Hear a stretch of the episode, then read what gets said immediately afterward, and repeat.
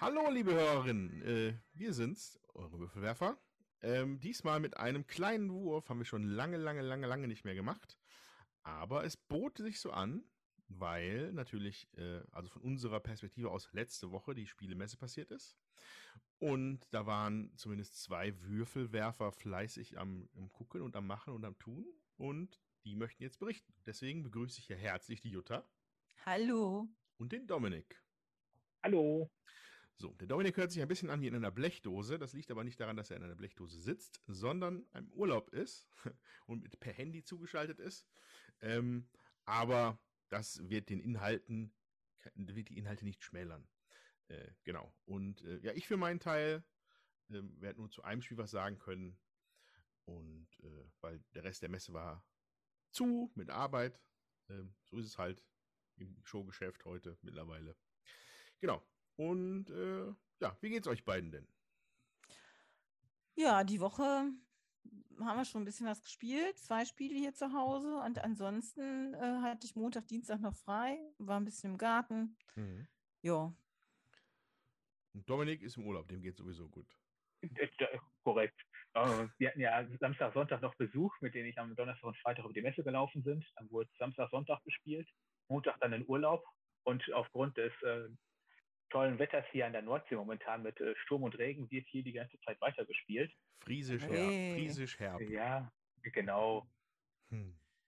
Also hier, äh, ich bin schon so ein paar Neuheiten, die ich mitgenommen habe, schon ausprobieren, testen. Sehr gut. Schön. Ja. Und wie war so das Messeerlebnis für euch allgemein? Die erste Messe, ich hätte jetzt was nach Corona gesagt, wobei das ja nicht falsch ist. Aber nachdem es jetzt wieder Messen gibt, die erste Messe, die es wieder gibt, wie war das so für euch? Also für mich, ich fand es sehr schön. Also ich war Donnerstag und Freitag auf der Messe. Ich fand es an beiden Tagen nicht so voll. Die Gänge waren etwas breiter und ich fand, äh, man hatte echt irgendwie Luft und konnte durchkommen. So am Anfang beim mhm. Reingehen war es natürlich ein bisschen eng, bis ich das dann einigermaßen verteilt hatte. Und äh, aber ich fand, dann ging es. Und was ich besonders schön fand, war, dass ich häufig die Gelegenheit hatte, was auszuprobieren. Und äh, man hat ein bisschen angestanden, aber tatsächlich nur ein bisschen. Und ähm, dann äh, ja so viel gespielt wie auf dieser Messe habe ich echt lange nicht, weil okay. wirklich ähm, viel Platz war auch. Ja, also den, das habe ich im Prinzip genauso empfunden. Am Donnerstag fand ich, war das Spielen auch noch leichter als am Freitag. Der Freitag kam mir schon voller vor. Ja, ähm, mir auch. Wir haben dann häufig einfach den nächstbesten freien Tisch genommen und das war echt ohne Probleme dieses Jahr möglich. An allen möglichen äh, Ecken war mal was äh, frei. Ähm, die großen Highlights wie ähm, äh, Arche Nova oder Corrosion, die waren natürlich äh, rar gesät. Da bin ich auch bei beiden nicht dazu gekommen. Aber ansonsten ja. gab es jede Menge Möglichkeiten. Ja, bei Corrosion, da hätten wir auch anderthalb Stunden warten sollen. Und mhm. äh, da habe ich dann auch gesagt, nee, dann ähm, machen wir lieber was anderes. Ja. ja, also aus meiner Sicht war das auch Donnerstag, Freitag hat man tatsächlich ein sehr angenehmes Messeerlebnis gehabt, glaube ich. Also die 45 Minuten, die ich dann mal über die Messe gelaufen war, waren halt auffällig entspannt. Ja? Äh, also ich mhm. habe natürlich, ich habe in keinster Weise irgendwas spielen können. Ähm, habe nur so, habe mir so ein bisschen angeguckt, habe hab so eher so Wikingerartige Überfälle gemacht auf die Stände, quasi einfach nur raus, schnell kaufen, kaufen, kaufen, kaufen und wieder zurück. So, das, okay. war, das war ein bisschen der Style. Ähm, ähm, ja, aber es, es war, äh, es war trotzdem ordentlich was los. Das Wochenende war tatsächlich der Samstag, war sehr voll. Da wart ihr dann schon nicht mehr da, ne? Ja. Ja, nee. in, in, weiser Voraussicht. Ähm, da wurde es dann schon so ein bisschen drängelig und da hat man sich schon gesagt, so, hm, okay. Ähm, aber unter dem, äh, unterm Strich habe ich, ich vorhin noch durch Zufall gesehen, ähm, ich glaube, ein bisschen mehr als 90.000 Leute waren da dieses Jahr. Ja, ja 93.000. Genau, ja, äh, das ist halt nicht mal die Hälfte von dem, was sonst da ist. Allerdings war natürlich auch weniger Aussteller da, weniger Hallen offen. Also hat sich auch wieder ein bisschen mehr komprimiert dadurch. Mhm. Ja, aber grundsätzlich, ja, es ist natürlich einfach auch irgendwo schön, dass das wieder, dass sowas einfach wieder existiert oder existieren kann. Ich habe jetzt auch nichts irgendwie Dramatisches gehört, dass wir da einen riesen Hotspot gehabt hätten. Nee, äh, das glaube ich auch nicht. Ich muss auch sagen, die ganzen, äh, die Maskendisziplin war gut, glaube ich, auf der Messe. Ich meine, ich habe kaum mal eine Nase gesehen, die irgendwie rausgehangen hat ohne das jetzt auf, ohne da jetzt groß in das Thema zu gehen, Maske ja, Maske nein. Ähm, auf jeden Fall war es schön, dass mal wieder so ein Stück Leben existieren konnte. Es hat äh, sich auf jeden Fall normal, also so ein bisschen nach Normalität angefühlt und ich war tatsächlich auch so ein bisschen ähm, ja gehypt oder beflügelt, so danach das Gefühl gehabt zu haben, mal irgendwie wieder was Normales zu machen, obwohl man mit Maske unterwegs war, aber wirklich mit Leuten zusammenzusitzen, was Neues auszuprobieren, ähm, einfach sich dazusetzen zu können irgendwo und zu spielen. Ja. Also ich fand das ganz großartig. Ja, man, ja. Hat, man hat auch allgemein viele glückliche Gesichter gesehen, glaube ich. Das ging, mhm. ging glaube ich, vielen Leuten so. Ja. ja. Also ich war auch ähm, positiv überrascht, wie schnell man sich daran gewöhnt hatte, dass da halt so viele Leute rumlaufen. Hm. Das stimmt. Das Einzige, wodurch ich es hinterher gemerkt habe, war halt, dass mein Nasenrücken wehtat von der Maske. Aber mhm. ansonsten fand ich, halt, also ich hatte mich recht zügig daran gewöhnt, den ganzen Tag damit herumzulaufen. Ich habe die dann, glaube ich, zweimal eine neue benutzt äh, an einem Tag, beziehungsweise täglich. Ähm, aber es war wirklich echt grandios. Das war ein super Gefühl, einfach mal wieder durch die Gegend zu laufen, einfach Leute zu treffen, äh, zu sehen. Ähm, ja, es hat sich sehr super angefühlt. Ja. Das ist schön. Das äh, ja. ist äh, sehr positiv mitzunehmen von der ja. Messe auf jeden Fall. Ja. So, und was wir natürlich auch positiv mitgenommen haben, sind natürlich Spiele. Spiele. Wer möchte denn loslegen? Wer hat denn, wem brennt es denn am meisten unter den Fingern? ich finde, der Dominik kann mal anfangen. Ich soll sonst mal Ja, anfangen. warte, ich muss mal kurz meine Liste hier raussuchen. Äh, ah. Weil ich habe das, ich habe hier nicht alles mit hier und da, wo ich gerade sitze, habe ich gar kein Spiel. Aber es hatte Jutta ja, glaube ich, irgendwann mal eine Liste geschickt. Ja, das stimmt, also, glaube ich. Da haben wir es doch. Also ich bin auf jeden Fall schon mal glücklicher Besitzer eines Arche Nova. Hm. Als das Feuerland bekannt gegeben hat, habe ich hm. einfach direkt vorbestellt. Ein äh, Blindkäufer. Ja. ja. Als ich dann da reingelaufen bin am Donnerstag, wir hatten, wollten zuerst zu Hans zum Glück gehen. Und dann sind wir gegen halb elf da vorbeigegangen und dann hing da schon das Schild Arche Nova nur noch für Vorbesteller. Da dachte ich mir, jawohl, gut, dass du das so gemacht hast. Ja. Dann habe ich noch on Mars über diese No Shipping Auction List mein Boardgame Geek mir geholt. Äh, dann das Galactic Era, das war vor letztes Jahr, glaube ich, ein Kickstarter. Ja. 4X äh, Weltraumspiel. Ja. Ähm, dann die neue Big Box von Russian Railroads, beziehungsweise jetzt Ultimate Railroads. Das Betwixt and Between, da kann ich gleich ein bisschen zu erzählen. Factory 42, das ist, glaube ich, schon ein bisschen bekannter. Da hat man jetzt vereinzelt schon mal im Internet was von gehört ähm, Würfelwelten, ja, quasi was von Jamie Stickmeyer, was er letztes Jahr als Print and Play hatte, jetzt ja als normales Spiel. Ich glaube, das ist auch recht bekannt. Und von Fantastischer Reich habe ich die Erweiterung mir geholt. Ähm, ja, ich wollte gerne noch mir Gutenberg holen. Da war ich am Freitag dann aber leider zu spät für. Ja, das war Donnerstag schon ausverkauft, ne? Ja, aber ich habe eigentlich direkt so. schon bei, ja, ich habe dann bei Kleinanzeigen eins gefunden, das ist jetzt auf dem Weg zu mir, von daher. Wie krass, dabei kommt das nächstes Jahr irgendwie auf Deutsch, habe ich gehört. Ich weiß gar ja, nicht mehr von welchem Verlag. Äh, aber das ist halt äh, quasi nur die Anleitung und äh, die ist halt auch okay. Also das hatte ich auch gespielt, das hat mir echt super gefallen. Nicht, Ach dass, so, jetzt so, okay. nicht, dass du jetzt so eine große Gutenberg-Druckmaschine bekommst aus Versehen? Nee, also auf dem Foto sah das so aus. Ansonsten wäre das eine recht günstige äh, Druckmaschine gewesen. ja, das ist das, was bei mir mitgekommen ist. Wenn ja. ich jetzt wirklich nichts vergessen habe. Aber ich bin zufrieden mit dem. Ja, ich fand es, äh, also ich habe auch was eingekauft, aber das haben wir noch gar nicht gespielt. Ich fand einfach, ähm, oder wenig gespielt, sagen wir mal so. Ähm, ich fand, das über die Messe lau zu laufen und Sachen auszuprobieren, das fand ich viel interessanter. Also ähm, um zu gucken, gefällt mir denn das Spiel überhaupt? Ist das was für mich oder wie spielt sich das? Oder ja, und dann zu entscheiden, kaufe ich es oder äh, lasse ich es da. So, das reizt mich immer, ne? Zu entscheiden, muss ich, also ich muss ja nicht jedes Spiel haben, sag ich mal, und ich informiere mich ähm, ein bisschen, aber nicht so üppig. Und bei den Sachen, wo klar war, das ist eh schon ausverkauft, da bin ich dann gar nicht mehr hingegangen und da weiß ich aber, das hat eine Freundin, das kann ich dann auch da spielen. Also muss ich da äh, gar nicht so ähm, in Fürster, also in erster Reihe sein so. Ähm, und von daher habe ich dann einfach geguckt, ähm, was gibt's. Und ähm, ja, da habe ich natürlich dann auch tatsächlich ähm, was ausprobiert und das habe ich auch gekauft tatsächlich. Und das war Azul 4 von Michael Kiesling äh, bei äh, Plan B, ne? Plan B, genau, danke. Genau, da bin ich mich auch gewesen, habe das auch gekauft. Und noch, noch ist es einge wobei es ist nicht mehr eingeschweißt. Ich habe es einmal aufgemacht und reingeschaut. Immerhin. Äh, ja, aber das, äh, ja, erzähl mal ein bisschen davon. Das äh, interessiert mich. Ja, das ist ähm, ein Plättchenlegespiel auf jeden Fall. Und ein Steinlegespiel. Man ähm, kann das bis zu vier Leuten spielen und ähm, wir haben das dann ähm, nach der Messe erstmal zu zweit gespielt und wenn man zu zweit spielt, hat, packt man vier Stapel A5 Plättchen äh, aus, sozusagen. Wenn man mit mehr Spielern spielt, dann hat man höhere Plättchenstapel. Auf das oberste Plättchen werden dann aus dem Sack vier Steine gezogen.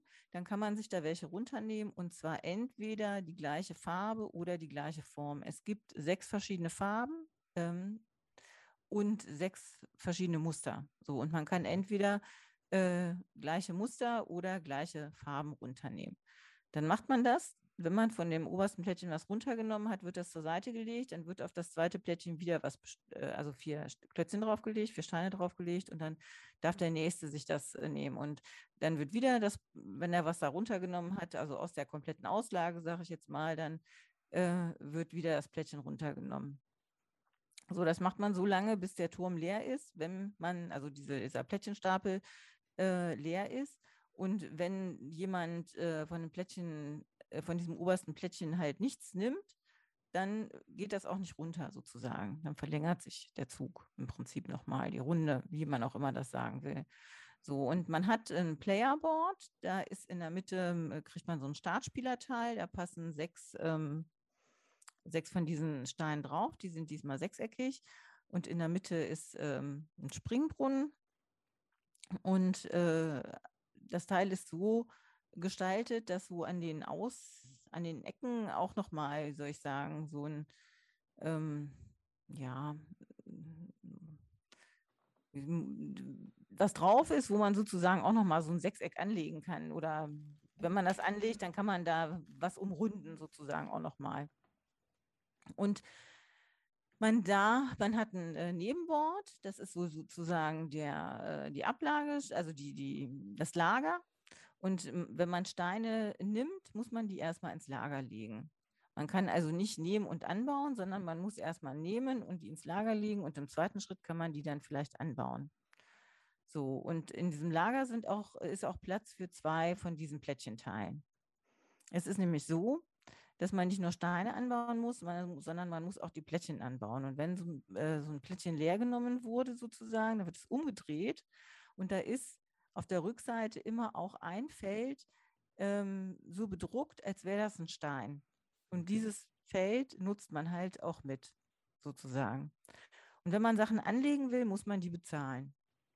Und zwar ist es so, auf dem, äh, diese haben Werte, die Steine, und ähm, Eins ist ein Baum, wenn man das anlegen will, kostet das nichts. Zwei ist eine Taube, wenn man die anlegen will, kostet das halt eins. Äh, drei hat dann, äh, ist ein Schmetterling, wenn man den anlegen will, kostet das zwei Steine. So vier ist dann so eine andere Blume, die kostet dann halt drei Steine. Und es ist immer so, dass man nie mit dem gleichen Muster bezahlen darf, also nie mit dem, mit dem gleichen, genau dem gleichen Stein, den man eben auch drauflegt. Also wenn ich jetzt zum Beispiel eine lila Taube da hinlegen will, dann kann ich einen anderen lila Stein an, ablegen oder einen anderen Stein, wo eine Taube drauf ist, aber nie äh, exakt den gleichen zum Bezahlen okay. nutzen. So, und das macht das Ganze halt ein bisschen tricky, weil man versucht halt möglichst viele Punkte zu generieren, indem man halt äh, ähm, ja, ja, wie soll ich das sagen? Es gibt ein Wertungstableau auch, oder ein Wertungsbereich äh, nochmal, da ist, ist es auch wie so eine Scheibe und die dreht man. Und es werden jede Runde drei Sachen halt gewertet. So, man spielt ja vier Stapel durch und im er mhm. nach dem ersten Stapel gibt es eine Wertung, nach dem zweiten Stapel gibt es eine Wertung, nach dem dritten und nach dem vierten und dann gibt es nochmal Endwertung. So, und in dieser Endwertung versucht man halt möglichst viele Steine zusammenhängend so zu legen, dass man dafür Punkte kriegt. Und das wird sowieso nur gewertet ab drei Steine gleicher Farbe oder gleichen Musters. Und dann wird halt, äh, werden die Punkte zusammengezählt, äh, die man halt erreicht hat. Also wenn ich da jetzt zum Beispiel drei unterschiedliche Bäume liegen habe von ähm, drei unterschiedlichen Farben, dann gibt das drei Punkte. Habe ich aber schon äh, drei äh, unterschiedliche Schmetterlinge mit drei unterschiedlichen, also drei unterschiedliche Schmetterlingssteine mit drei unterschiedlichen äh, Farben da liegen, dann wären das halt schon neun Punkte. So, und habe ich jetzt, wird lila gewertet, sag ich mal, und ich habe dann lila Baum, eine lila Taube und lila Schmetterling, dann hätte ich da halt sechs Punkte. Und wenn man das halt schafft, alle äh, sechs Steine tatsächlich aneinander zu bauen, dann gibt es dafür halt auch nochmal extra Punkte. Also sechs Steine einer, äh, einer Farbe oder äh, einer, ähm, äh, einer Musterart. Und das finde ich ist ein total nettes Puzzle. Also ich habe jetzt, ne, es gibt noch, man kriegt nach, am hat man am Anfang noch drei Joker und wenn man diese Sachen in der Mitte, also diese, diesen Brunnen umrundet hat oder eine Bank und eine Statue oder ein, ähm, äh, ja, so, so ein Pavillon, dann gibt es halt auch noch mal ähm, äh, Jokersteine so. Mhm. Aber das ist halt total äh, interessant zu legen weil man natürlich äh, versucht, möglichst gut zu puzzeln. Man weiß nie genau, was ist in der Auslage. Man muss da immer ein bisschen gucken.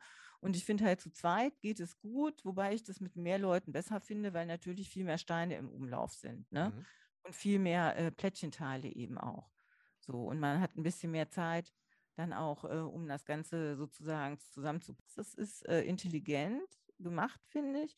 Und es ist auf jeden Fall ähm, hm, ja nicht nur so zählen. Ne? Also klar, ich muss gucken und zählen auf meine Auslage, was liegt draußen, was nehme ich, wie viel Platz habe ich noch in meinem Lager, was brauche ich denn, wie packe ich das denn am besten zusammen, dass ich genug Steine habe zum Bezahlen, aber auch möglichst viele Punkte mache und wo lege ich das denn geschickt hin, damit die eben auch alle aneinander hängend liegen und wie platziere ich meine äh, Plättchenteile, damit ich dann die Farbe, die da, äh, die das Plättchenteil dann halt hat, wie lege ich das am besten, damit das am besten in meine Kombi passt und ich möglichst andere Steine auch noch drumherum irgendwie anlegen kann. ist gut. Ja, okay, cool. Danke für den Überblick. Ähm, hört sich ja an, wie, als ob man da nicht nur eine Schippe, sondern gleich zwei oder drei Schippen drauf gemacht hätte, was jetzt so die Komplexität angeht.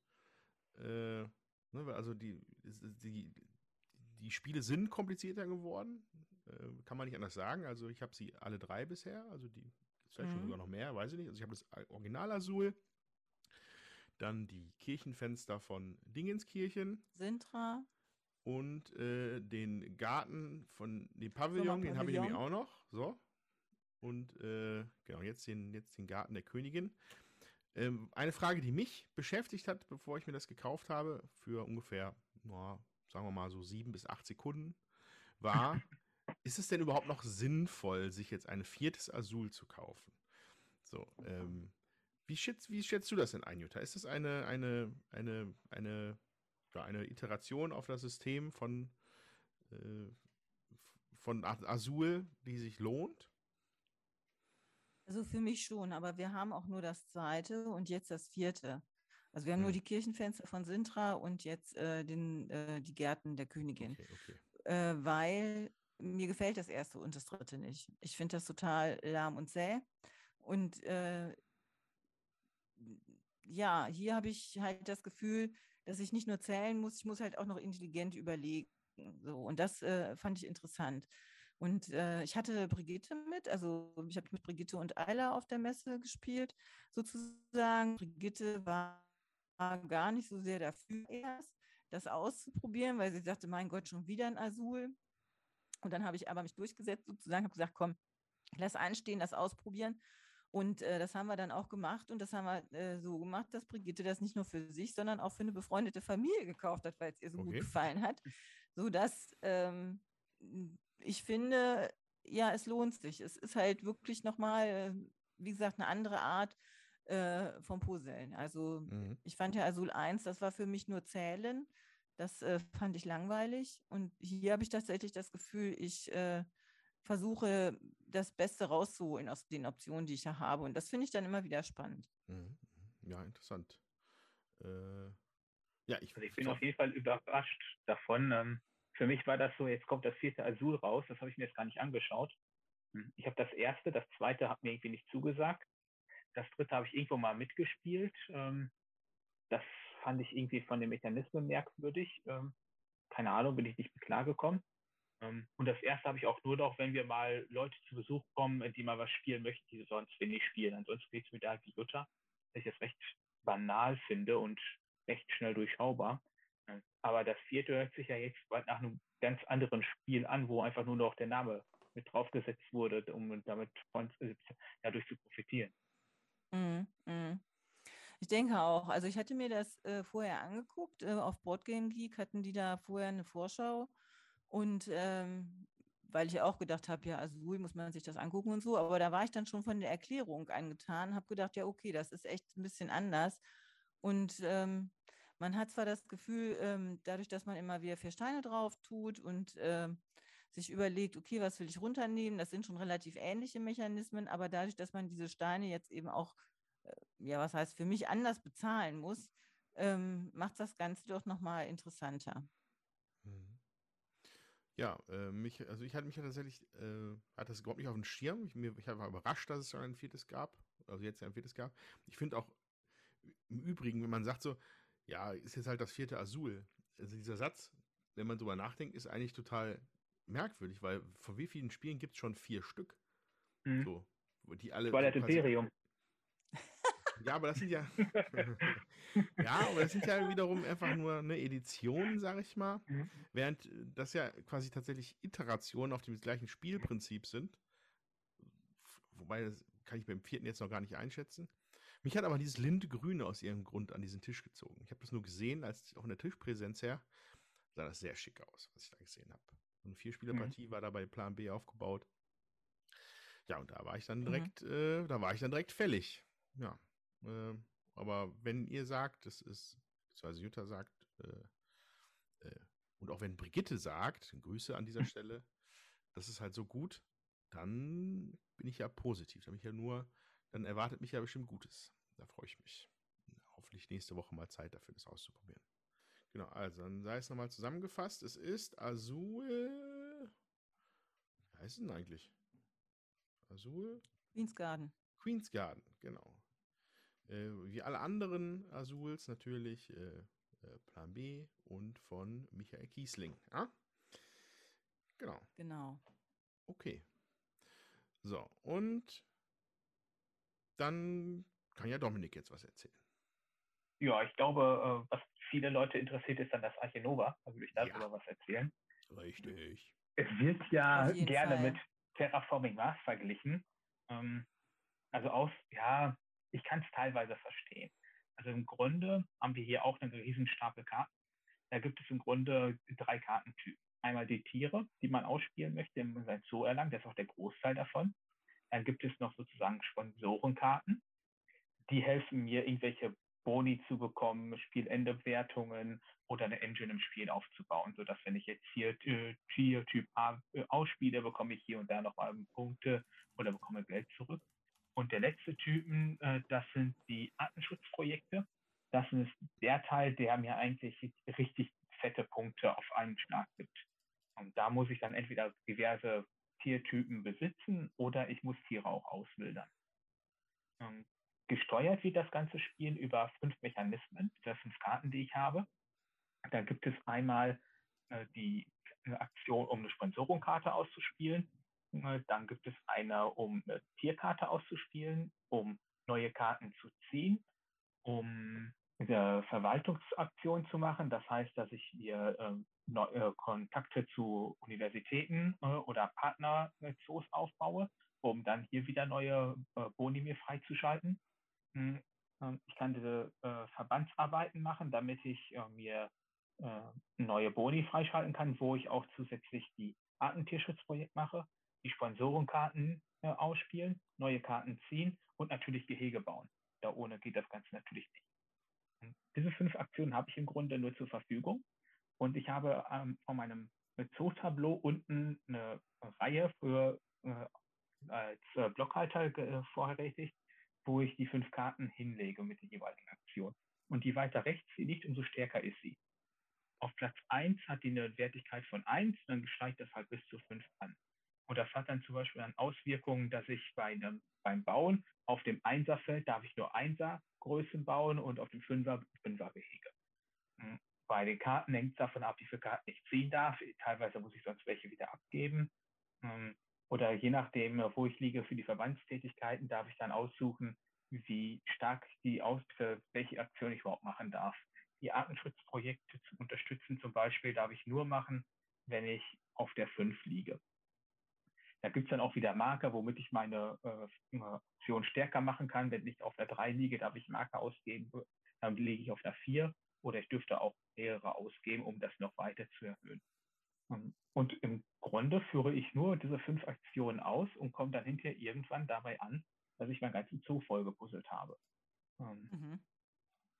Es ist wirklich von den Regeln her gar nicht so komplex, finde ich, aber es baut sich natürlich auf. Ähm, was doch ein besonderer Kniff ist, ist die Punkteleiste. Die kennt man aus Adjust of the Ganges. Da gibt es im Grunde zwei Stück. Einmal die Artenschutzpunkteleiste. Da sind dann immer, und darunter ist dann die andere Punkteleiste angegliedert, das ist die Attraktivität. Die Attraktivität ist viel kleingradiger. Und zwar kann man im Grunde sagen, dass ich für äh, ein Artenschutzpunkt drei äh, Attraktivitätspunkte machen muss. Und sobald die beiden, weil die gegenläufig starten, ähm, sich überschneiden zum ersten Mal, ist jeder andere Spieler noch einmal dran und dann ist schon die Auswertung. Ah ja. Sodass man gar nicht so immens viele Punkte erlangt. Also in unserer ersten Partie, die war zu viert, da haben wir ein bisschen über drei Stunden gespielt. Ähm, da hatte ich minus elf Punkte, habe damit glorreich verloren, weil die anderen hatten, glaube ich, zwei, fünf und sechs Punkte. Ach. Und äh, das ist dann schon so ein bisschen ähm, ernüchternd auch für mich gewesen, dass ich da so krass verkackt habe. Ähm, da war auch meine, bei der Partie meine Frusttoleranz deutlich überschritten, ähm, oh, weil es oh. für mich überhaupt nicht lief und ich war sehr angefressen. Ja, aber ich glaube, das ist halt normal, wenn man so ein Spiel zum ersten Mal spielt, selber die Regeln noch nicht so drauf hat, dann fragen die anderen ein noch, dann muss man wieder eine Regel nachlesen. Da kommt man halt auf keinen grünen Zweig. Das ist ja häufig so.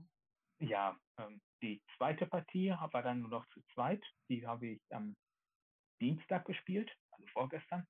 Und da haben wir dann 90 Minuten gebraucht und da hatten wir dann ähm, beide über, also beide positive Punkte, ähm, wovon ich glaube 15 hatte und meine Frau 4. Und eben haben wir noch eine gespielt, da hatten wir beide 28 Punkte. Ähm, da habe ich dann dadurch gewonnen, dass ich ein Artenschutzprojekt mehr unterstützt habe als hm. Okay. Ähm, also das hätte ich nicht gedacht, dass es wirklich so knapp ausgehen kann. Es hat sich hinterher schon angedeutet, wo ich dann meiner Frau gesagt habe, jetzt spiel endlich schneller, weißt du, wie mein Puls so hochgeht, weil ich einfach so aufgeregt hm. war, wie das Ganze jetzt losgeht. Ähm, und dazu muss ich sagen, ähm, optisch gefallen mir die Karten sehr gut. da bin ich echt begeistert von. Ich wollte gerade Bildschirm freigeben, Andreas, äh, das kannst irgendwie nur du. Wirkt ja jetzt im Podcast auch nicht so, ne? Ja, ich hätte jetzt sonst äh, euch nur einfach nur die Bilder nebenher gezeigt und weiter erzählt. Also ich habe ich hab, ich hab sie nebenher hier auf, weiß nicht, ja, okay. vielleicht auch. Ja. Ich hatte es also ja schon gesehen auch, ja. ja. Ich kann es mir vorstellen. Ja, also viele Leute hm, finden ja diese Tierkarten nicht schön gelungen, weil da irgendwie diese Stock-Grafik drüber liegt. Und mich stört die gar nicht. Ich finde das eher schön, dass sie da versucht haben, möglichst naturnahe Bilder zu nehmen. Ähm, was noch vielfach verglichen äh, oder wo der Vergleich zu Terraforming Mars da auch herkommt, ist natürlich die Art und Weise, wie die Karten funktionieren. Ich habe ähm, auf der linken Seite wieder die Kosten und die Bedingungen, die ich haben muss, zum Beispiel, dass das eine Tier halt äh, schon möchte, dass weitere Afrika-Symbole ausgespielt sind oder dass ich erstmal Forschungssymbole sammeln muss. Und oben rechts sind dann im Prinzip einfach nur die Karten, äh, die Symbole abgebildet, die mir die Karte bringt. Ähm, also recht schnell eingängig eigentlich, vor allem wenn man Terraforming Mars schon kennt.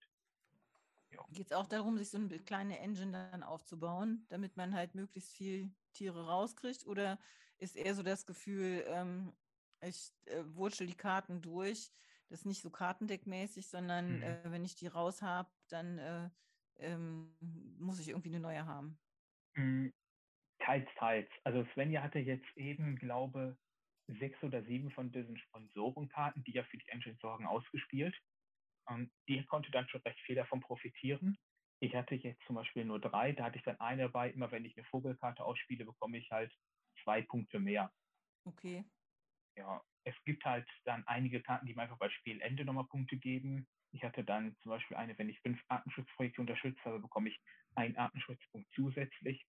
Ähm, vielfach geben die Karten selber mir aber auch nochmal einen Bonuseffekt mit dabei, dass ich dann nochmal vom Nachziehstapel neue Nach welche ziehen darf oder mir aus der Auslage, die offen ist, Karten ziehen darf. Es gibt auch interaktive Karten, allerdings nicht sehr viele. Ähm, die greifen allerdings immer nur denjenigen an, die vor einem in der Attraktionsleiste sind. Ähm, die hatten wir heute zwei Stück von, da war ich aber zu dem Zeitpunkt glücklicherweise hinter Svenja, von daher kann ich nicht sagen, wie die funktionieren. Mhm. Ja, die blockieren einen vermutlich irgendwie, kann ich nicht genau sagen. Ähm, aber dass ich da jetzt so oft eine, oder so eine Engine aufbaue wie bei Terraforming Mars, ist auf gar keinen Fall der Fall. Also mhm. es ist schon wirklich mehr, dass ich die Karten ausspiele.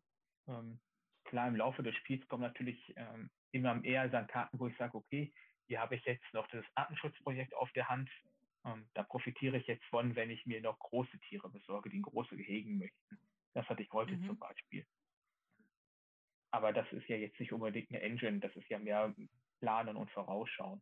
Ja. ja, so eine Bedingung erfüllen halt, ne? Dann, genau. damit man halt ja. Siegpunkte kriegt. Richtig. Mich würde interessieren, wo würdest du das denn so einordnen? Ähm, ich gehe ja schon Richtung Expertenspiel. Ich habe noch, ja. noch kein richtiges Gefühl dafür. Äh, also, ich hätte jetzt bei Boardgame Geek das vom Rating her so bei einer 3.8, 3.9 eingeschätzt. Also so okay. wie zum Beispiel Great Western Trail oder ähm, ja, was gibt es denn da sonst noch in dem Dreh rum. Ein Necrony ohne jegliche Erweiterung, so um den Dreh würde ich es ansehen. Also ähm, Anfang von einem Expertenspiel oder gehobenes okay. Kennerspiel. Mhm. Ja. Hm. Wobei ich glaube, jemand, der schon mehrere Kenner gespielt hat, der würde hier auch mit klarkommen und reinkommen.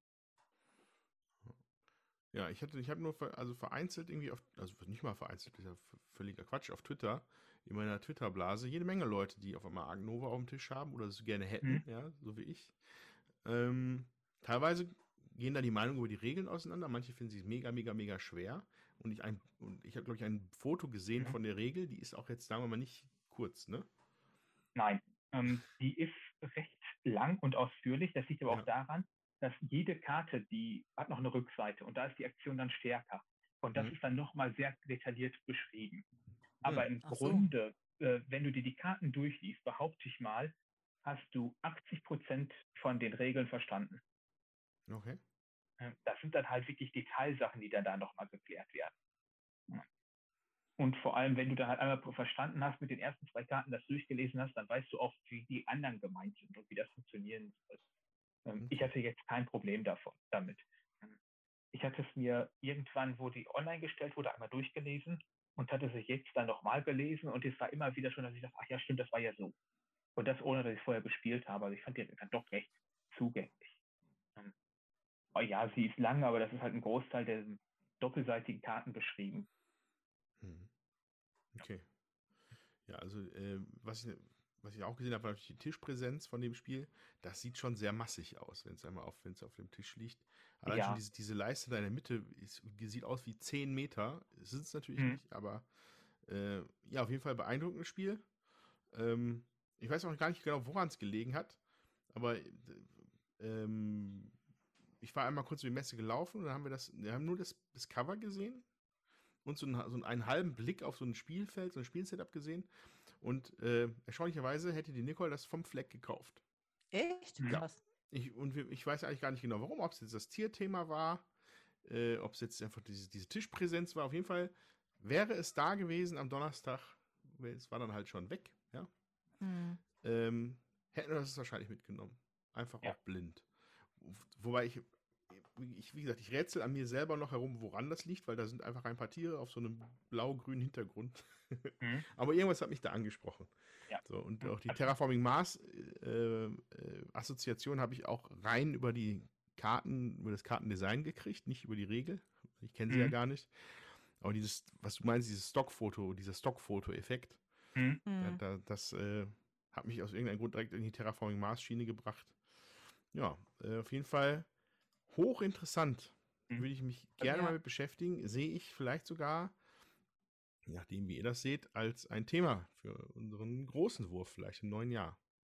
Ja, wenn was dann irgendjemand hat. ah ja, der Dominik. Ja. Genau. ja. Also vielfach wird ja, oder was heißt vielfach, äh, es kommen ja immer wieder so Stimmen, die sagen, äh, ob die kein Geld für einen Grafiker hatten, der dieses große Board in der Mitte vernünftig gestalten konnte, finde ich total überflüssig. Ähm, mhm. Das Board ist auf das Wesentliche reduziert. Ich kann mit wenigen Blicken das die relevanten Informationen da abreißen. Ähm, Im Vergleich dazu habe ich auf der Messe zum Beispiel vor dem Bitoku gestanden. Da habe ich vorher die Regel überflogen und stand dann davor und sollte dem mit gelaufen bin, so kurz sagen, was das ist. Äh, ich konnte den von ein bisschen Entfernung nicht erklären, was worum da geht, weil das war die Hintergrundgrafik so dermaßen überladen und dass du nichts erkennen konntest. Das fand ich zum Beispiel für mich viel zu voll und äh, störend dabei. Ähm, mhm. Das finde ich dagegen bei Archinova jetzt wirklich eigentlich sehr schön, dass es so dezent gehalten ist und auf das Wesentliche beschränkt, sodass ich das erkenne, was ich wichtig brauche im Spiel. Ähm, ist ja auch wieder ein Unterschied, ob ich mir das jetzt so anschaue oder im Spiel da wichtige Informationen rausziehen mhm. möchte. Mhm. Klar, klar. Ja, ich finde halt, es kommt auch, also ich finde, es kommt drauf an, was für ein Thema das hat, ne? Und da geht es ja jetzt darum, tatsächlich äh, zu planen, aber eben auch Artenschutz und ähm, ja, Vermehrung der Tiere, damit man sie wieder auswildern kann und so. Mhm. Und ich finde, das ist halt auch ein Thema, ähm, wo ich finde, das ist halt realistisch oder passt in diese Zeit eben auch, ähm, worüber man sich auch wieder streiten kann, aber da passen eben auch diese realistischen Bilder, finde ich. Ja, da, da ist sozusagen der Ernst des Themas oder die Dringlichkeit, äh, bestimmte Tiere in Zoos nachzuzüchten und dann wieder auszuwildern, die wird halt auch an diesen echten Fotos für mich sozusagen deutlich. Ja, mhm. und äh, wenn ich da jetzt ein gemaltes äh, Ding hätte oder ein gezeichnetes oder so, das äh, finde ich, bringt dann dieses ernste Thema, dem nimmt das die Ernsthaftigkeit. So, und okay. von daher finde ich das super, dass das richtige Fotos sind oder äh, um das eben auch zu verdeutlichen. Und ähm, ja, das ist ja jetzt auch, hm, wie soll ich sagen, nicht schön, ne? Also äh, das ist ja doch ein ernstes Thema. Das heißt ja Arche Nova. Also ähm, wie viel kriegen wir denn überhaupt noch mit ähm, von den Tieren, die ähm, vom Aussterben bedroht sind, dass wir die Art irgendwie auch in den Zoos erhalten oder mhm. über die Zoos mhm. erhalten? Und ähm, da passt auch so ein verspieltes oder, oder ähm, wie soll ich sagen, auch hübsch gemachtes ähm, Spielbrett vielleicht nicht unbedingt so. Mhm. Und das, ich denke, die werden sich da wirklich Gedanken drüber gemacht haben. Ja, also das Thema kommt auch im Spiel äh, meiner Meinung nach immer wieder gut durch. Dadurch, dass ich dann halt sage, wenn ich jetzt ein afrikanisches Tier auswilder, dann hängt es schon mal davon ab, ähm, wie viele Artenschutzpunkte ich bekomme, je nachdem, wie groß das Tier ist. Also für einen Löwen bekomme ich zum Beispiel mehr Punkte, als wenn ich da jetzt ein Erdmännchen ausbilde, wobei ich jetzt gerade gar nicht weiß, ob ein Erdmännchen dabei ist. Hm. Und gleichzeitig ist es dann aber so, wenn ich das Tier ausfilter, habe ich ja weniger Attraktion in meinem Zoo, wodurch ich dann die Attraktivitätspunkte wieder zurückgehe. Hm. Mhm. Aber im Grunde ist das spielmechanisch gesehen trotzdem ein Pluspunkt für mich gesehen. Hm. Aber das kommt schon gut durch das Thema, worum es da wirklich geht. Ähm, ja. Ja, interessant. Und äh, ja, keine Ahnung. Wie lange wie lang stehen teilweise Brettspiele im Schrank? Ich glaube, ich habe hier noch was von das Mankomania von 86, ja, das ist dann mhm. vier, 14, 35 Jahre alt, ja. Das ist dieses Jahr wieder neu aufgelegt worden, ne? Ja, wahrscheinlich zum tausendsten Mal. Aber mein Punkt wäre, Spiele, die teilweise 35 Jahre im Schrank stehen, 35 Jahre in der Zukunft, dann haben wir vielleicht das Problem, dass manche Tiere, die in der Aknova als Foto da sind, vielleicht gar nicht mehr existieren. Ja. Und äh, dann hast du da ein Relikt aus der mhm. Zeit, als es diese Tiere noch gab. Mhm. Äh, ja, traurig, wie, so traurig wie das ist. Das stimmt gut. Ja. Ähm, Was gab es ja. denn bei dir, Andreas? Du hast ja gesagt, du warst auch ein bisschen shoppen.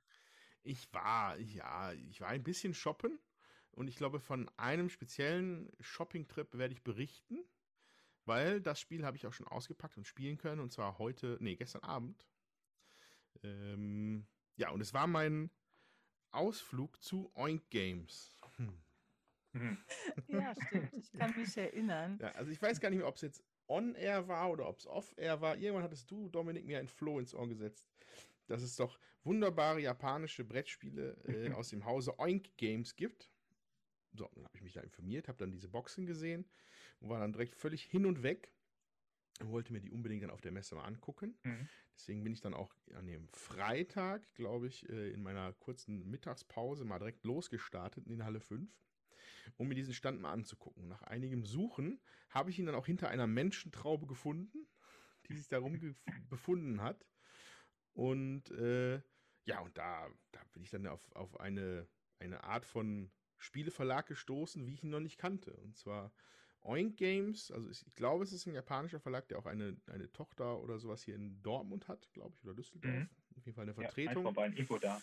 Genau. Und ähm, ja, äh, beschäftigt sich ausschließlich mit kleineren Spielen von japanischen Autoren. Ähm, ich glaube, so eine Handvoll, drei, vier verschiedene habe ich da gesehen, verschiedene Namen. Aber ich glaube, äh, Jun, Jun Sasaki und Goro Sasaki sind da irgendwie sehr sehr aktiv. Da waren ganz Spiele, viele von den Spielen waren von denen. Ja, ich meine, den Großteil macht der Verlagschef selber von den Spielen. Ich mag das ja vielleicht sogar äh, Sasaki-san, könnte ja sein, dass er das dann schon ist. Ja. Äh, müsste ich mich nochmal informieren. Vielleicht für einen Podcast, wo wir alle vier, die ich gekauft habe, irgendwann mal spielen. ähm, ja, da ist ja, da guck mal, da ist diese Katze jetzt auch schon aus dem Sack. Ich stand davor, stand vor einem Stand, wo kleine, kleine, klitzekleine Spielboxen mit, mit ganz kleinen Regalen und mit glänzendem Cover. Da standen sie da im schön ausgeleuchtet. Ich habe gedacht, ich wäre in einer Parfümerie oder in einer in einem Schmuckgeschäft. Und plötzlich überkam es mich. Und schwuppdiwupp war ich mal äh, 82 Euro los. äh, weil ich habe mir nämlich insgesamt vier Spiele von äh, Oink Gangs gekauft und dann habe ich mir sogar noch ein, ähm, weiß nicht, ob das, du warst am Stand auch, ne? Kurz von Oink? Ja, war ich. Ja. Die haben so ein kleines Würfel, so ein Würfeltablett gehabt, ne? So, so ein Würfelbehälter. Und der ist auch so klein und so schön und den habe ich mir dann auch direkt noch mitgekauft, weil ich nämlich bekloppt bin. Aber ich habe es dann trotzdem getan. Ähm, weil man den nämlich für Deep Sea Adventure benutzen kann. Und wäre dieser gottverdammte Expansion-Würfel da gewesen, ich hätte mir auch noch gekauft für 2 Euro. Aber der war leider ausverkauft. Genau. Und Deep Sea Adventure ist jetzt auch das Spiel, von dem ich berichten möchte. Viele da draußen kennen es wahrscheinlich schon. Mir war es neu. Ähm, aber Deep Sea Adventure ist, glaube ich, auch das, was allgemein immer empfohlen wird, wenn man von Oink redet. Ich glaube, das ist so deren profiliertestes Spiel. Ja. 2014 erschienen. Ähm, Designer sind Jun Sasaki und Goro Sasaki. Äh, Deep Sea Adventure, auf Deutsch auch Tiefseeabenteuer genannt. Und äh, ja. Und ist bei Oink Games erschienen. Und, eine, und äh, ja, es ist eine kleine, klitzekleine blaue Schachtel, die, wenn man sie aufmacht, gestrichen voll ist mit Material. Also das ist besticht von außen. Also das hat auch die andere, das andere Spiel, was ich auch gemacht habe, genau den gleichen Effekt. Share, Shareholder, Share, Shares oder so. Ja, also da darf man sich nicht täuschen lassen. Was aber noch viel cooler ist, dann steckt da nämlich sogar noch ein geiles Spiel drin. Zumindest nach meiner Meinung nach bei Deep Sea Adventure. Also bei Deep Sea Adventure äh, können ein, nee, Zwei bis sechs Spieler, ein bis sechs Spieler. Zwei bis sechs Spieler können auf Tauchfahrt gehen. Und zwar geht es darum, Schätze zu bergen aus den Tiefen der See. Und das Problem ist, alle teilen sich den Sauerstoffvorrat, äh, den das U-Boot hat. Ne? Also, also, man legt halt äh, so ein U-Boot-Plättchen aus, wo alle Pöppelchen draufkommen. Da sind 25 Felder drauf, die der Sauerstoffvorrat, den Sauerstoffvorrat darstellen. So. Und von diesem U-Boot geht dann unten ab, legt man so einen Weg aus Plättchen aus. Äh, meiner Meinung nach sehr schön gestaltet, weil es nämlich so eine hellblau bis dunkelblau so ein bisschen in die Tiefsee führt, ja. Ne, das ist so ein Pfad, über den man dann per Würfeln sich fortbewegt. So. Es gibt, man würfelt immer mit 2 W3. Das Spiel hat 2 W3, die aber trotzdem sechs Seiten haben, interessanterweise. Also es ist zweimal die 3, zweimal die 2, zweimal die 1 drauf, auf jeweils bei den Würfeln. Und äh, ja, man entscheidet sich, wenn man dran ist, dann hat man die Entscheidung, gehe ich jetzt tauchen? Ich, also tauche ich, tauche ich weiter runter oder tauche ich nach oben? Danach würfelt man und dann geht's los. So. Am Anfang ist erst noch alles unproblematisch, weil wenn man noch keine Schätze hat, verbraucht man auch noch keinen Sauerstoff. Alles cool. So, sobald man aber äh, auf, diese, auf diesen Pfad vorschreitet, weil jedes einzelne dieser Pfadfelder ist auch auf der Rückseite ein Schatz. Da ist dann in einen Punktewert drunter von, ich weiß nicht genau, ich habe irgendwas mit 4, 5 gesehen, ich habe auch irgendwas mit 15 gesehen in der Tiefsee. Also ähm, ich meine 0 bis 15 0 dann aufgeteilt 15. in drei Bereiche. Genau, also ne, in dem hellblauen, in, in dem Flachwasserbereich, da sind die Punkte noch ein bisschen rar gesät. In der Tiefsee wiederum lohnt sich das dann schon. So, ähm, ja, und dann würfelt man los, marschiert los und wenn man auf einem Feld steht, hat man die Entscheidung, da nichts zu machen oder den Schatz aufzunehmen. Es gibt auch eine dritte Option, dafür muss man einen Schatz, erstmal einen Schatz haben. So, äh, wenn man einen Schatz aufnimmt, nimmt man ihn zu sich. Man darf nicht unter das Plättchen gucken, das ist wichtig. Das darf man erst, wenn man an Bord des U-Boots zurückgekommen ist. Und dann kommt an diese Stelle ein, ein Leerplättchen. Da ist noch so zwei Stapel, also ein relativ großer Stapel mit so runden Plättchen bei, die ersetzen dann äh, das, den, den Schatz, den man gerade genommen hat. Das heißt, der Weg bleibt erstmal noch genauso lang für alle. Ja, dann ist man fertig, der nächste ist dran, marschiert los. Ähm, interessanter Aspekt dabei ist, dass Felder, auf denen ein Spieler steht, ignoriert werden. Ne? Äh, also da zieht man dann drüber weg und dadurch ist es dann vielleicht auch nicht so schlimm, wenn man vielleicht hinten in der Reihenfolge ist. Da kann man nämlich einige Felder überspringen, wenn sich die Taucher da knubbeln. So, jetzt kommen wir mal zu der Situation, dass man schon einen Schatz hat. Da geht es dann nämlich los, äh, dass man knifflige Entscheidungen zu treffen hat. Ne? Wenn man sagt, also wenn ein, ein Spieler dran ist, ein Taucher dran ist, der schon einen Schatz hat, und der noch nicht wieder an seinem, an, zurück an Bord ist, kostet das Sauerstoff. Und zwar immer in Höhe der Menge an Schätzen, die man hat. Hat man zwei Schätze, gehen zwei Sauerstoffflöten am Anfang der Runde. Da kannst du auch gar nichts dran ändern. Das passiert einfach. Dann würfelst du und von deinem Würfelergebnis werden dann dazu aber auch noch äh, Punkte abgezogen in Höhe deiner Schätze. Hast du zwei Schätze, ist dein Würfelergebnis um zwei niedriger. Das heißt, du bist natürlich vollgepackt, kommst mit den Schätzen nicht mehr so gut, kannst nicht mehr so gut schwimmen, kommst schlechter rauf, kommst schlechter runter. So, und da entspinnt sich dann nämlich der, der Kniff bei dem Spiel. Also, wenn man nämlich gierig ist und schon auf dem Weg jede Menge geottert hat, dann ist es sehr wahrscheinlich, dass du dieses Wasser nie mehr verlassen wirst, weil du einfach mit zwei W3s, ne, also ne, du kommst auch maximal auf eine 6 mit den beiden Würfeln, hast du zwei, drei Schätze, ist, bist du schon sehr unbeweglich. Ja? Da muss man erstmal hinterkommen, dass das so eine Schwierigkeit ist. Und gleichzeitig tickt jedes Mal unbarmherzig der Sauerstoff ab wenn du dran bist. Bop, bop, bop, so, und äh, dann hast du vielleicht noch irgendwelche Leute in, mit am Tisch sitzen, die einfach mega gierig sind, denen das einfach super egal ist. Die sagen, wenn, ihr, wenn ich ersticke, ersticken wir einfach alle. Ähm, und da muss man dann schon äh, die, ich hätte jetzt fast gesagt, die Beine in die Hand nehmen, sondern einfach die Tauchflossen in die Hand nehmen, um auch wieder rechtzeitig an Bord zu kommen. Weil du kannst dich auch am Anfang des Zuges entscheiden, ab jetzt geht es wieder nach oben. Nicht mehr nach unten, sondern nach oben. Äh, dann könntest du es eventuell noch schaffen, ins U-Boot zurückzukehren. Wenn du es schaffst mit den Schätzen ins U-Boot zurück, darfst du sie behalten. Darfst du sie auch angucken und die sind dann am Ende deines Spiels, des Spiels deine Siegpunkte. So. Viel häufiger scheint mir das aber der Fall zu sein, dass es keiner rausschafft oder vielleicht nur einer. Was passiert denn dann mit den anderen? Also die, ähm, ja, also natürlich haben die dann keinen Sauerstoff mehr.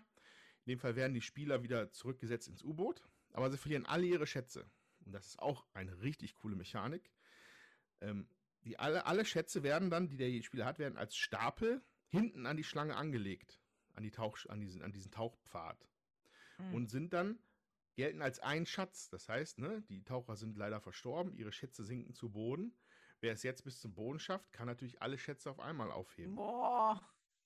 So, und äh, die zählen dann auch für die Zwecke der Sauerstoffberechnung und der, des Würfelergebnisses auch nur als einen Schatz.